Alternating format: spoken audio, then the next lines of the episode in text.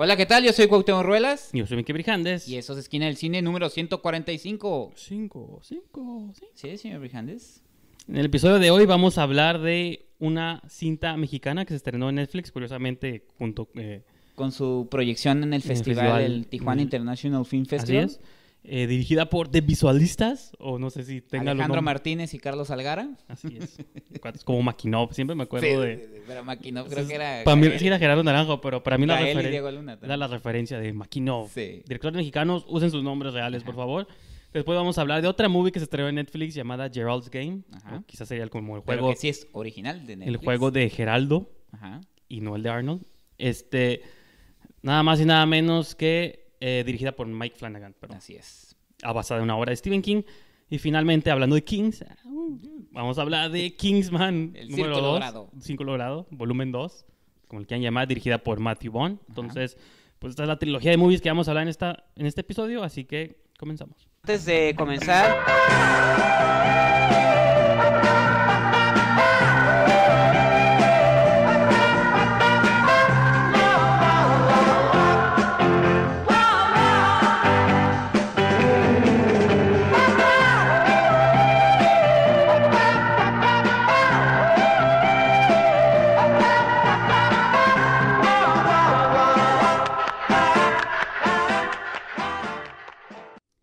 tal como les comentaba al principio del show, antes de este maravilloso intro, que sé que ustedes son fan de él, pero probablemente la siguiente temporada haya uno nuevo, por ahí se está planeando algo. tiene que, tiene que ser así, señor Brijandes. Pues sí, renovarse cada año. Entonces, pues esta película Verónica, bueno, que tuve oportunidad de ver en Netflix, tú la checaste en dónde, platícales. Pues sí, jóvenes, la, el fin de semana pasado, bueno, jueves, viernes y sábado se llevó a cabo la primera edición del Tijuana International Film Festival, bueno, originalmente llamado Tijuana Film and Food Festival, pero finalmente es Tijuana International Film Festival, lo cual agradezco porque Pues queda más claro. sí. Y este, dentro de las actividades, obviamente, pues hubo proyección de películas, cortometrajes y la cinta inaugural eh, fue precisamente el jueves a las 7 de la noche y fue Verónica, que tú acabas de mencionar, No, y- el colectivo de visualistas, que creo, eh, estuvo Alejandro Martínez aquí en Tijuana, que es uno de los dos directores, es Alejandro Martínez y Carlos Algara, y te comento que yo le pregunté eso, que sí, que por qué de visualistas Sí, se sí, iban a seguir llamando de visualistas, dice que eran un colectivo más amplio Sí, ah, y que finalmente terminaron siendo nada más Carlos Algara y Alejandro Martínez y que por no quererse quitar el crédito de que pues es que yo dirigí a los actores y yo dirigí la parte visual, bla, bla, bla, nos quitamos de broncas. pues se hubieran quedado el mismo nombre ya. y pusimos de visualistas dice, y, y pues Se escuché... hubieran quedado como Paco Plaza y Jaime, o sea, Ajá, que son, rec, ¿no? que son, ah, pues me refiero a que se pueden utilizar sus nombres, no Ajá. ocupan un seudónimo Entonces, este, una mención especial, digo, estén atentos, eh, creo que va a seguir otra edición de, de Tijuana International Film Festival, hubo muchos invitados, yo nada más quiero agradecer la oportunidad que me dieron, tuve, eh, eh, pude moderar dos mesas, una de dirección de cine donde pude reencontrarme con buenos amigos como Gilberto González Penilla, Omar Íñigo, David Pablos, conocí por fin a René Bueno, no conocía a. René Bueno, ya conocí a Mariano Varo y también uno de Mujeres en el Cine, donde también volví a, a reencontrarme con Sandra Kiwa, que lo comento porque usted es fan de esa película, El Libro de la Vida. Ella junto con Jorge R. Gutiérrez Ajá. hicieron El Libro de la Vida. Entonces, nomás la mención del festival y ya ahora sí concentrarnos en lo que fue la función inaugural con la película Verónica. Nomás quise hacer un No, y pequeño esta, resumen y del esta película festival. la produce Héctor Jiménez también, ¿no? Exactamente, Que es- estuvo presente en el festival. Que es Producciones a Ciegas. Que creo que la actriz de esta película, que es Olga Olga Segura, es como su partner también de Son, producción, ¿no? son- qué bueno que lo mencionas, porque es Héctor Jiménez sí. y los hermanos Segura. Juan. Carlos Segura y Olga Segura, y fueron los que le apostaron. El proyecto ya era de, de visualistas, y se, se acercaron precisamente a Juan Carlos Segura. Y Juan Carlos Segura, junto con Olga Segura, le sugirió, porque el guion, eh, ¿quieres que diga más o menos de qué va? Para Sí, sí, que, pues, porque pues. sí lo que iba a decir sí es como un punto esencial. ¿De qué trata la película? La película nos ubica en una casa en el campo donde conocemos a el- una psicoanalista que es interpretada por Arcelia Ramírez, que nos dan a entender que es la psicoanalista más fregona que puede haber en el país, pero está retirada. Entonces llega una llamada misteriosa donde le piden de favor se encargue de un caso muy especial, que es Verónica, que es interpretada por Alga Segura. A regañadientes lo acepta y en el momento en que Verónica llega a su casa, empiezan a hacer este tratamiento de psicoanálisis y empieza esta lucha de, de mentes entre Sí. Verónica y la psicoanalista y poco a poco van sucediendo cosas extrañas entre ellas dos y pues a- ahí el, ahí hay una sorpresilla al final que va a tratar de armar todo el rompecabezas de la película, ¿no? Entonces nada más quiero mencionar Sí, que sí. originalmente la película hecha por The Visualistas era con protagonistas masculinos. Juan Carlos Segura y Olga Segura le sugirieron que fueran eh, dos actrices. Ella entró como Verónica, Olga Segura, y tomaron a Arcelia Ramírez como la psicoanalista. Entonces, interesante, porque originalmente no eran no era una lucha de mentes entre, entre dos actrices, Sí. sino entre dos intérpretes. Entonces, nada más menciono esa parte. No, Entonces, y adelante, podría, señor. pudo haber sido interesante si, si hubieran sido dos actores masculinos, porque también creo que en el transcurso de la movie o hay como un punto, como hay climático, por así decirlo, donde hubiera sido quizá como, no sé qué tan controversial o no hubiera Ajá. sido que hubieran sido dos hombres en lugar de dos mujeres, pero bueno, ustedes creo que ya se El hubiera no de existe. qué estoy ¿no? hablando. Entonces, Eh, yo se, le- se lo comentaba hace rato a Ulises de que este episodio va a ser histórico porque es la primera vez en la historia donde la movie mexicana va a tener mejor calificación que las dos gringas que vi este fin de semana. órale. Entonces, a mí realmente... Ay, yo todavía has hecho, ya había hecho una, una Ah, sí, crítica de como de hecho- cuatro minutos Ah, que sí. subimos en la página Esquina del Cine. Digo, la pueden checar también. Ahorita ya sería como, ¿para qué me haces repetirme? Pero... No, no, es, pues, es una reseña que hice yo inmediatamente que salía la función. Pero yo le comenté que a partir de ahí yo vi ese review y vi las imágenes y dije, ah, me llamó la atención la movie. Y al día siguiente me escribe, oye, ya está en Netflix la película. Después de haberla visto él en el festival, dije, ah, pues Ajá. qué curada que me cumplió así como El deseo. ah, el deseo de un día a otro. Dije, ah, mira, que, que moviste tus influencias Sí, ahí. No, Sí, pues, ah, yo, yo sé, yo sé. Pues, ¿qué otra movie quieres que suba? Oye, Pide, Alejandro pide. y Héctor, ya que están aquí en el Sí, festival, sí. por favor, suban la de... Nah, no entonces- No, qué curioso porque no lo mencionaron, ¿eh? No, Se me pues es llamó que- la atención. No, y aparte ya había tenido estreno comercial hace como un mes, ¿no? Ah, sí, qué bueno que lo mencionas. En, en el ex- país, no en Tijuana, pero sí en Ciudad el de país. México, Guadalajara, Monterrey. Se había estrenado con pocas copias. Nosotros habíamos leído, bueno, yo en lo personal había leído algunos comentarios de Ernesto Díaz Martínez de Reforma y de Jesús Chavarrías en, en no, en La Razón. ¿Y eran comentarios positivos, negativos? Eran o- así medios extraños que yo, bueno, ya que te toque hablar a ti de la película, yo estoy un no tan de acuerdo con ellos y soy y ni con usted, yo creo que no le voy a dar tan buena calificación, pero tampoco es No, bueno, no, no le voy a dar un 5, pero sí creo que... Sí, no es destructiva, pero hay cosas que a mí no. Pero el señor Vijandes, por favor. Sí, bueno, creo que a mí me tomó como por sorpresa, de que yo realmente me esperaba como una ambientación, no sé qué me esperaba, pero realmente desde el punto que la fotografía es en blanco y negro y cosas así, creo que ya la movie te está planteando y es más bien como un episodio, otra vez caemos en esto, ¿se acuerdan cuando hablábamos de los parecidos de Ujú. Isaac Esban? Estas películas que son como hacer intencionalmente o no, creo que es más abierto con sus influencias, como inspiradas en la dimensión desconocida, o es una sola locación, poquitos personajes, dos personajes, o puede ser un grupo. Pero son dos principales y unos Y, dos y en flashbacks, ¿no? Ajá. Ah, bueno, poquitos personajes y en una sola locación, y como es más bien la interacción, los diálogos, entonces automáticamente adquiere como un rollo medio teatra- teatral que tienes que Sí. aceptar y comprar. Pero sí, yo creo que a lo mejor la actuación, sobre todo de la chica, la que es Verónica, es la que la siento un poquito extraña. Creo que la otra actriz está un poco más curada, la psicoanalista. Bueno, aparte, Sí. pero como que a la otra no le compré tanto su locura, pero creo que hay un, y digo, a lo mejor esta review puede que tenga spoilers, no sé qué tanto Hay lo vayan a un twist. Hay un punto intermedio que está que tiene que ver cuando las dos chicas, una tal vez fantasea con la Ah, otra sí. y tiene un encuentro sexual, que a lo mejor estuvo en la imaginación a lo, o lo mejor sí pasó. Ujú. Entonces, a que es casi como en el punto me- mitad de la movie, Ujú. creo que después de ahí para mí la movie empezó a convertirse como en otra cosa, ¿no? Creo que la primera parte todavía yo estaba como, ¿esto qué es? ¿Para dónde va? ¿Qué está tratando de hacer? está curada el setting, la fotografía está muy curada en blanco y negro, sobre todo las tomas de la cabaña y del bosque, a mí se me Ah, hicieron muy muy curadas. Visualmente Miguel y, Ángel eh, González, el cinematógrafo. Es una gran producción.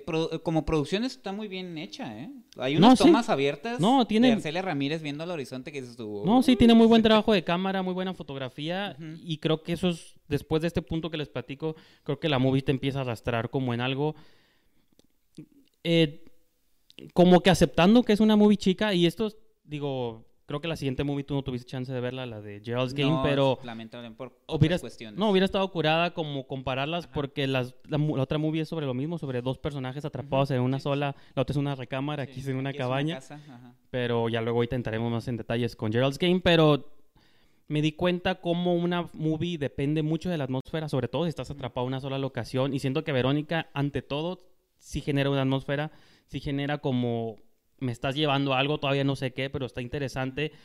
Y al final de la movie hay como dos twists. Está el twist del plot, pero creo que el twist que más me gustó a mí, porque el del plot como que lo vi venir, realmente Sí, sí, dices, ok, hecho, sí. whatever, no es tan, o sea, a veces los twists no, no necesariamente tienen que destruir o mantener una movie, pero hay un twist visual que me gustó todavía más, de que la movie Ah, hace, sí. toma una decisión que Sí, dije, sí, sí, sí. O sea, la- la- la mu- misma imagen, ¿no? Ajá, la movie estaba consciente todo el tiempo de que lo que estábamos viendo antes, no sé, eso es lo que me hizo muy ingenioso y el cine, lo he dicho muchas veces aquí, no nomás a veces es la historia, también es la técnica, es lo visual, muchas veces es lo único que tiene, entonces creo que por esos detallitos visuales, creo que la movie para mí se quedó unos peldaños más arriba de que a lo mejor, aunque tenga un plot básico o como de episodio misterioso de televisión, ¿no? De Twilight Zone o algo así. No fui tan entusiasta como ustedes, señor Brijandes. Digo, lo- en- voy a repetir, digo, para los que están viendo este canal, eh, este show, perdón, y ya pueden ver también la, ahí está la reseña, ¿no?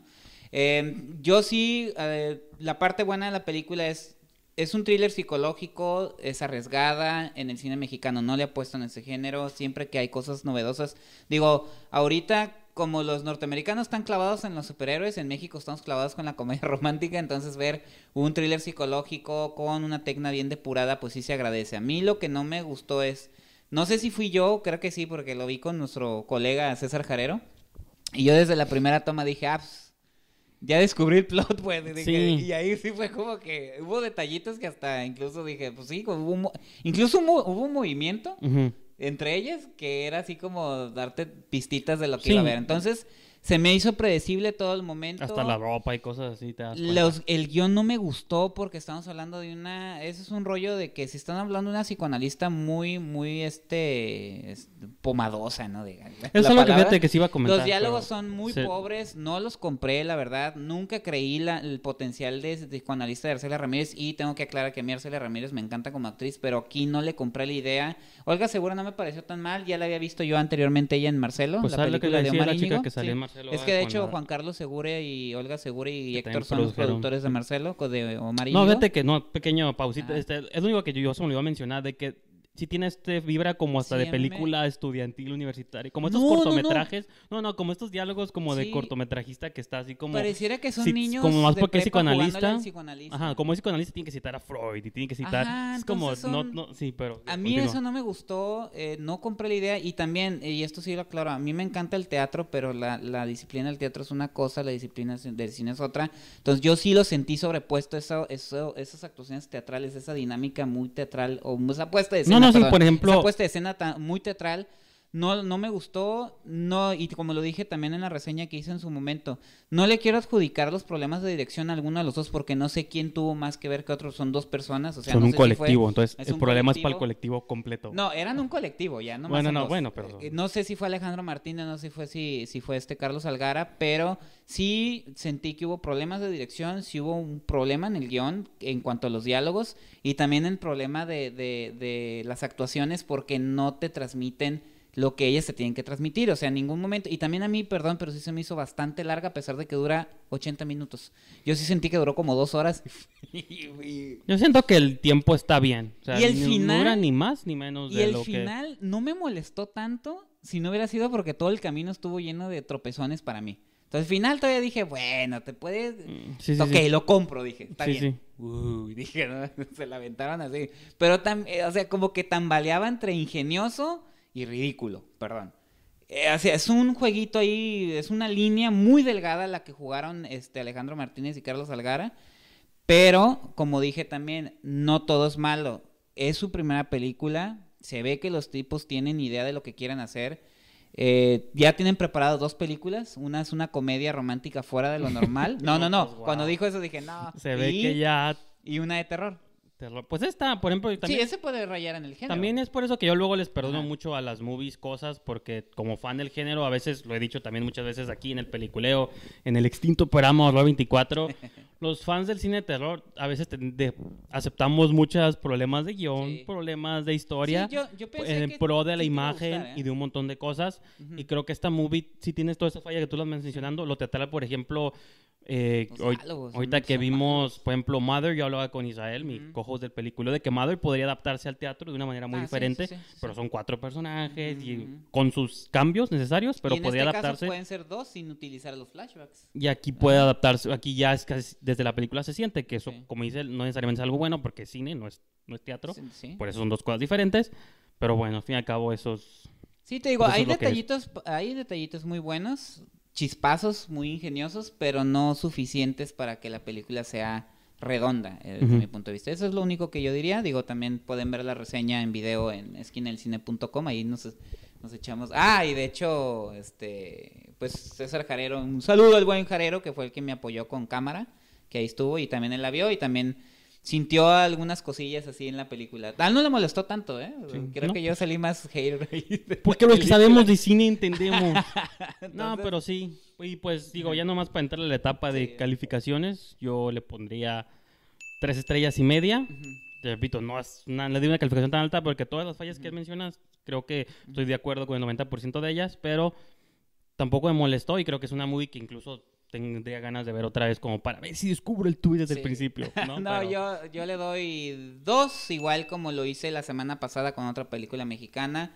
Creo que... O sea, le- que está al nivel de me gusta, pero me asusta. No, Ya por vi- las razones, ya o sea, Wow. ¿Qué dije la vez Ahora pasada? yo estoy defendiendo al cine mexicano aquí. ¿Qué dije la vez pasada? El simple hecho de que tengamos nuevo- que, que existan nuevos rostros en el cine mexicano, que no es intencionalmente mala, sino porque no le salieron bien las Sí. cosas, igual pasa con Verónica. El simple hecho de que estén proponiendo un género nuevo, para- en- desde mi punto de vista, salió mal, pero no intencional, o sea, no hubo intenciones, eh, no, me, no, me, no me ofende la película, como me ofendió, no sé, Tres Idiotas. Como, o sea, que ofende mi inteligencia, no, Verónica, no, simplemente pues no, no cuajó del todo el experimento, pero es bueno ver nuevos directores, que nuevos productores estén apostando a este tipo de, de- de producciones, digo, porque sabemos muy bien que Héctor Jiménez está muy orientado a la comedia, pero que también él diga, no, pues, Pues como por- hay que, porque también, eh, o sea, él tuvo que ver ahí, o sea, de decidir que hicieran la película, pues eso es, eso es muy bueno para el cine es como mexicano. cuando Mel Brooks produjo Ajá. Eraserhead, ¿no? Que era Y la mosca. de- y la mosca de que de pronto no pongan mi nombre porque... En la mosca sí, pero en, En Eraserhead Eraserhead no, le porque tuvo más de- miedo a David No, sí. No, en Eraserhead no, pero en Elephant Man, perdón. Ah, pues ok, de Lynch también, pero... Sí, sí, sí. De que no pongan mi nombre porque la gente va a entrar Ajá. pensando que es una comedia o una sátira, no una, un drama serio, entonces... Y Pues de pronto está curada cuando alguien tiene poder y le apuesta a esas Así cosas. es, Pero pues bueno. Eso, con eso terminamos tres con y Verónica. media, dos, Dos. continuamos. En este año de adaptaciones de Stephen King Ah, sí. llega Un buen una año, un más. buen año. bueno, bueno y malo porque Bueno, acaban, yo tengo que pedir una disculpa. acaban de cancelar The Mist. Yo- Ah, Entonces, qué caray. Pues yo ah, escuché que era mala, ¿eh? Yo no, nunca la yo, vi. yo no vi el piloto, pero Ulises sí me dijo que no estaba tan curada. Eh, pero ya hace unos episodios Sí. estábamos hablando de que era el renacimiento. de No, yo King. tengo que pedir una disculpa porque ahí nos, nos eh, yo eh, me van a gloriar de que era fan de Mike Flanagan y que de Stephen King y que ya íbamos a ver. Yo la verdad digo, se me cruzó el festival, se me, se me cruzaron otras cosas, no vi que se estrenó y no la, no la pude ver, entonces se la debo a Mike Flanagan, señor Rijandes. Explíquenos un poco alrededor de Pues Gerald's Game. Es- Hubiera sido interesante que debatiéramos, a lo Sí. mejor luego hacemos como una, Sí, sí, una, nueva sección, ver, la retomamos como, nunca hacemos eso, pero a lo mejor sería curada hacer como un, luego un- retomar el review parte 2. Porque para mí, yo siento que es la primera movie de Mike Flanagan que no me deja 100% satisfecho. Yo siento que los productores vieron Hush, vieron la secuencia esta Oh, donde buena. la chica se imagina ella misma que le está diciendo Ujú. cómo resolver el... No sé si te acuerdas que la muchacha cuando quiere salir de la situación Sí, sí, sí. se imagina versiones de ella misma tomando Que diferentes... hasta pensamos que la mató, ¿no? Y digo, "Ah, Ajá, la mató", tomando... que no, ¿no? ajá, es decir, era como ella formando todas las posibilidades a ver cuál le, le convenía más para Ujú. sobrevivir. Creo que esta es una versión de una hora y media de eso, de una hora cuarenta de ¿De eso. qué va, señor? Bueno, pues eh, tengo que abrir yo de que yo no estoy familiarizado con la, Con la novela. con la publicación, Bueno, con no la novela, de Stephen novela King. corta, sí. eh, que se llama Gerald's Game, o el juego de, el juego de Gerald. Que, tío, voy a yo escribir la movie, pero quiero creer que tiene que tener el mismo plot que el libro. Es sobre una pareja que va a una cabaña, pues lejos, se toma, como una- un lugar, ¿cómo dice? Como esas cabañas retiradas de la ciudad, ¿no? Como Verónica. Para pasar un fin de semana romántico. Y más que nada el interés es simplemente para avivar como su vida sexual, ¿no? Ajá. Que están pasando, pues ya llevan años casados, no, no hay como ahí ese interés. Entonces el juego que él le propone, bueno, no le propone, le sorprende ya cuando están en la cama es que la quiere esposar, esposar al... como a la cabecera, Sí, sí, ¿no? sí. De la cama. Y ella se empieza a asustar porque uno que me... Pero está bien, es parte del juego, ¿no? Es lo que tenemos que hacer para pasar Sí, a la siguiente etapa de este matrimonio. y el señor que es Bruce Greenwood, ella es. Carla Gugino. ¿Cómo se pronuncia? Gugino. Gugino, whatever. Es la que sale también en, en Ouija 2 Ajá. que también dirigió Mike Flanagan, por cierto. Entonces él se toma unas pastillitas azules que muchos de ustedes conocen y pues por pasársele la mano le da un infarto antes de que empiece antes de que empiece lo que sea y se muere. Yo no sabía eso, pero ahí eso, es- eso no pasa. Entonces. Car- Carla entrada ya está mal ahí. No, bueno, pero no sé si es por eso, por la excitación, no que importa. Más Creo, bien, ya tenía esos problemas cardíacos Creo- el señor. creo que realmente digo, es una historia que se escribió Sí, en no, el noven- se un- escribió en el 92. Sí, sí. Creo que como que la observación no solo de, del Viagra, también de las relaciones. Creo que de pronto eso se siente un poquito de otra época, porque hasta sí, sí. incluso la relación hombre y mujer también está como muy manchada, porque ah, se ve, es una muy que se hizo en los 90, ¿no? Sí, se me olvidaba. Digo que hoy en día también na- nada está como... Bueno, si, si lo hubiera visto quizá podríamos platicar más a gusto. No me regañe ya, pues. No, no, está difícil. A ver, Ulises, tú la viste. este... Entonces el punto es que le da el infarto, se muere ahí, pues se Ujú. cae de la cama y todo. Y entonces ella ella es está esposada y tiene que ver cómo liberarse. Porque no hay nadie en el... Porque no hay nadie más. Ah, bueno, hay un perro. Que bueno, se metieron tan emocionados a la casa que dejaron la puerta abierta. Y el perro ya anda. Y antes de entrar, había un perro que estaba comiéndose ahí un armadillo a la mitad de la carretera. Entonces el perro llega y se empieza a Ah, Esa sí comer. la alcancé a ver, es que sí la empecé a ver, pero Se- no la terminé. Se empieza a comer al esposo también. Entonces. Pero. Uh. Entonces, ajá, ahí está el setup de una película como Hash, de persona Sí, atrapada en una situación difícil de salir y todo esto. Donde la movie me perdió, que yo entiendo que trató de hacer algo diferente y estaba viendo que está teniendo buenos reviews. Creo que a mucha gente le está gustando por Sí. este quizá análisis psicológico que está haciendo. Y hay cosas de ese análisis que a mí sí me gustaron y ahorita voy a entrar en- a fondo en ello, pero realmente, o sea, ella se empieza a imaginar al esposo, o sea, al actor Bruce Sí. Wingwood vivo y empieza a tener ella diálogos con él Mm. y empiezan a salir como... co- Está hablando ella con ella, Como o sea, te, broncas, ¿no? te dan a entender que está hablando ella consigo misma, pero, sus demonios, casi, casi. pero al dialogar con él y al, y al dialogar con otra versión de ella misma, Ah. está como... O sea, como diciendo de que tú me tenías esposada incluso antes de estar yo aquí, ¿no? Como esta idea del esposo que la tenía... Y te empiezan a entrar flashbacks de cómo la trataba... Bueno, no flashbacks, diálogos de cómo él la trataba ella antes, de que nomás era la esposa trofeo, Ah, que... Aparte, ahí donde Stephen King recuerda otra vez a sus abusos infantiles Ajá. y como en It, Sí, sí, sí. te cuentan que la niña chica había sido abusada por Sí. su papá. Aquí también, también. ella te plantea de que hace mucho tiempo, cuando hubo un eclipse de sol, que luego eso tiene que ver con historia. se- yo recuerdo que por mucho tiempo estaban diciendo que se consideraba una obra infilmable, ¿no? Es De- que Stephen King sí es muy King. dado a que se ha dicho de otras cosas. obras Sí, de sí, él, sí, que o es sea, es- infilmable, que no se puede hacer, que... Entonces, porque hay un eclipse que Ujú. Cuando, cuando hubo ese eclipse, su pap- la papá de, de niña, de Carla Gugino, abusó de ella, como que esto luego tiene una cierta importancia Sí, con sí. el destino y se le ella, aparece como un ente que puede ser la muerte. No sé, entonces tiene un montón de elementos que, repito, por los elementos, es como hablar otra vez de Mother, por elementos que a lo mejor a mí me encantó Mother y a otros no, yo entendería por qué esta Ajá. película le puede gustar a mucha gente o cree que estos temas, conceptos psicológicos Pero o es más- emocionales... Más, más digerible que Mother, ¿no? O sea, No, sí, no, Más no. convencional Sí, claro que sí. su De- y de pronto se siente como Sí. esta película como noventera, Ah, ¿no? ok, Como recuerda como la vibra de Misery, como Ah. ese tipo Sí, de sí. películas de los... Sí, repito, que puede gustar o no gustar.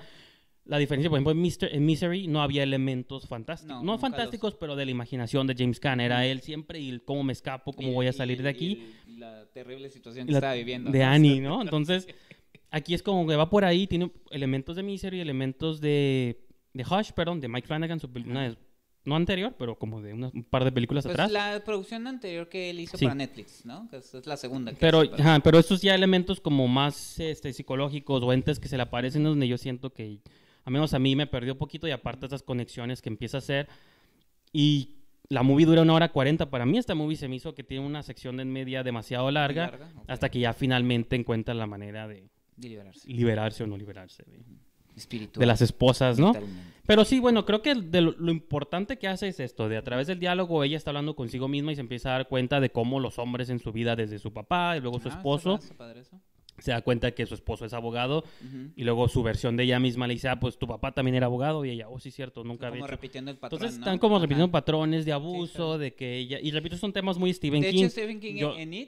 Sí. Digo, para los que están esperando la segunda parte con los adultos sí, de sí. It, ahí se ve todo como, como todos están repitiendo los patrones de su infancia, ¿no? Entonces, Entonces, son muy temas de Stephen King, son Ajá. temas que, digo, yo supongo de la que- humanidad misma, más. supongo que a muchas personas no, sí. De repetir patrones es común en No, todos sí, los seres humanos. o sea, Ajá. no estoy criticando, no estoy diciendo que esas partes estén mal, solamente conmigo no conectan de cierto modo porque yo entré esperando como un thriller, quizás hasta todavía, aunque lo pueden llamar convencional, pero simplemente una chica encadenada, cómo se va a liberar, como Ajá. Captivity, como el Más tipo de como movies. Hush, Sí. que, es, que no está, No, no, incluso no usa como- elementos incluso de ese como tipo, ¿no? No, sí, ajá, como o, o que se usa en el flashback, por ejemplo, Ryan No, no, no, me refiero que nada sobrenatural, o sea, es nada más dos personas. No, y repito, no es sobrenatural lo que pasa aquí, es más que nada el poder de su imaginación y cómo le ayuda a dar respuestas y empieza ella a conectar sola cómo pudo haberse escapado de esa situación en el pasado. Entonces, sí es algo que es interesante, nomás que a mí creo que me ha gustado más lo que ha hecho Mike Flanagan con otras obras. ¿Qué con eso? Entonces, por eso, incluso la calificación que le voy a dar no es tan baja, nomás es como media estrella más abajo que esta movie, que la anterior. Entonces, yo le pondría unas tres estrellas Ok. que se está por encima de la media, nomás, pues estaría interesante Esperabas que más. ustedes la checaran y pues, o que tú la cheques y también puedas darnos Sí, opiniones. lo veo esta semana, lo prometo. Pero, la, ah, pero lo que sí está curada es la, la interpretación de Carla Gugino, sí está muy curada. Pues es que había una sali- veterana, ¿no? Pues sí, pero pues es casi la movie ella sola y bueno, y Bruce Greenwood también, Ajá, que es el actor pues, que es- vimos en Kingsman también, que Ah, vamos a ver más que el adelante. que he dicho, sí, sí, que que me dijiste en sale- el momento, pero yo no había Ah, visto el... Pues, que ni- es que es el que sale en Sí, sí. Game. Ah, digo, sí es bien conocido, que siempre se me- Son de esos rostros Sí, sí. que dices tú, oh, ese señor lo he visto en un montón Sí, de películas, pero ¿cómo se llama? Ah, sí. No, sí, ¿Qué eh, es como el ir y venir entre ellos dos y aparte... Entonces también para... El perro. Bueno, el perro se está comiendo, pero es que también entra en eso porque el perro de pronto, también cuando Carla Gugino está hablando con ella misma, le dice, ves, el perro, ay, ¿cómo dicen?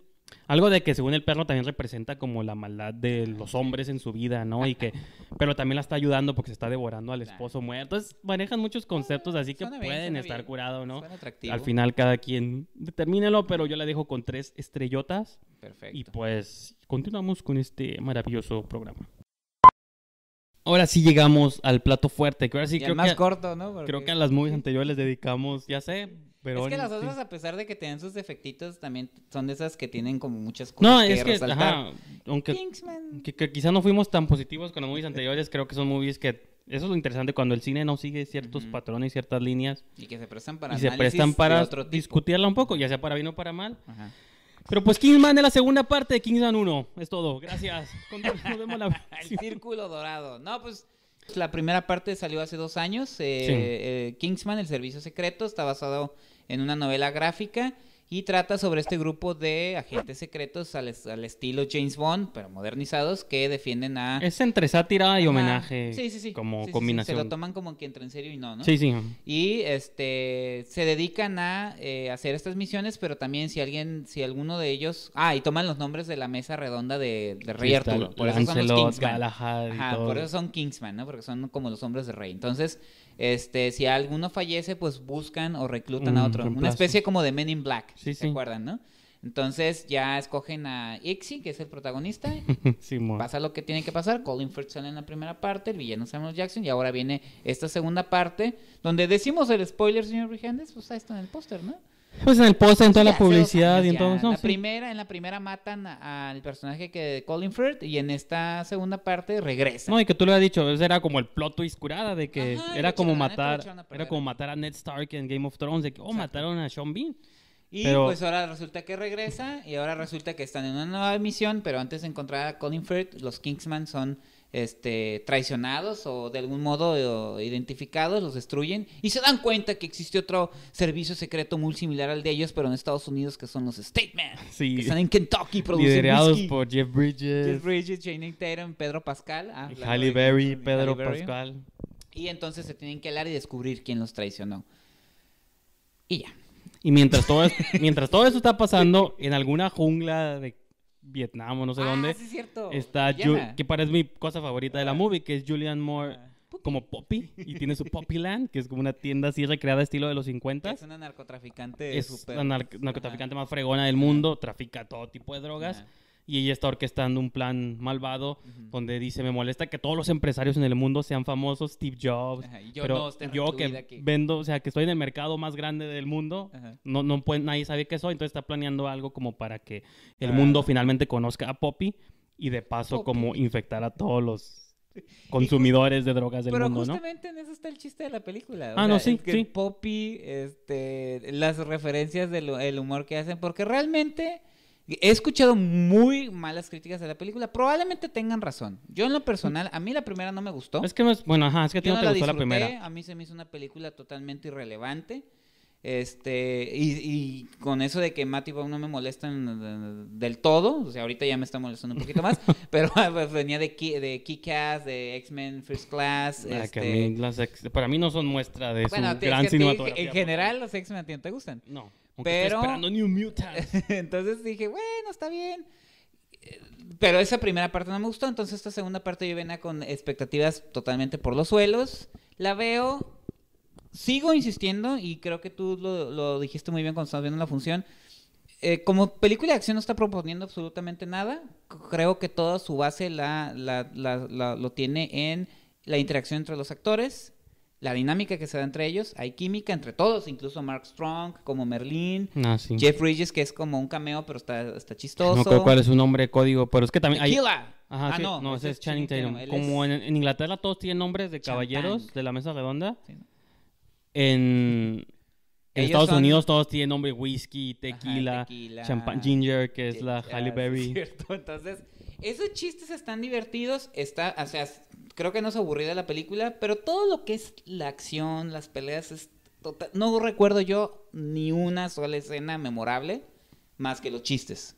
Pues la del final, bueno, spoiler, no, cuando se pelean dije que- ahí. Tú también dijiste que te había gustado. y dije, pues, No, por ejemplo, pues, creo que como entre de las cosas que hace bien el homenaje al cine de espías es que hubo un tiempo donde el cine de espías no dependía necesariamente de la secuencia de acción, era como trama, trama, plot twist, eh, personajes traición a personajes de eso, y a lo mejor muy por el final había como esa secuencia de acción, James Bond lo hizo por mucho tiempo, entre más la tecnología se puso al alcance de los cineastas, pues ya ahorita tú ya no puedes ver una película de James Bond sin secuencias de acción que te exploten la cabeza, Absurdas, pero entonces, intencionalmente absurdas. sí, intencionalmente absurdas. Entonces, para mí, es, Kingsman es una mezcla entre Austin Powers y John Wick, ¿no? Así como Sí, sí, sí. que John Wick para mí también, también para mí son movies que no proponen nada. O sea, secuencias, o sea, están curadas. A Sí. mí sí me gustan. Están- por eso están curadas. Pero, ¿qué proponen diferente a lo que ha hecho ya otro cine de acción? Es igual estas. Están curadas, sí, te hacen reír, como ver una comedia que a lo mejor Ajá. hace que se te olvide un rato el mundo. Incluso por el lado que a lo mejor quisiera ir es por decir hasta cierto punto crítica extrañamente social ahí. Sobre todo, la, drogas. la primera hablaba sobre el calentamiento global, esta lo hace más en el ¿no? campo de las drogas, ¿no? De que te está pintando este panorama donde el presidente de Estados Unidos odia a todos los malitos drogadictos y su mano derecha, no sé, secretaria, no sé qué Ajá, posición es tiene. esta Emily Watson. Ah, sí, Emily Watson. y Sí. Sí. Emma Watson, no, esa es la de No, Harry Potter. Emily- Sí, Emily, Watson. sí.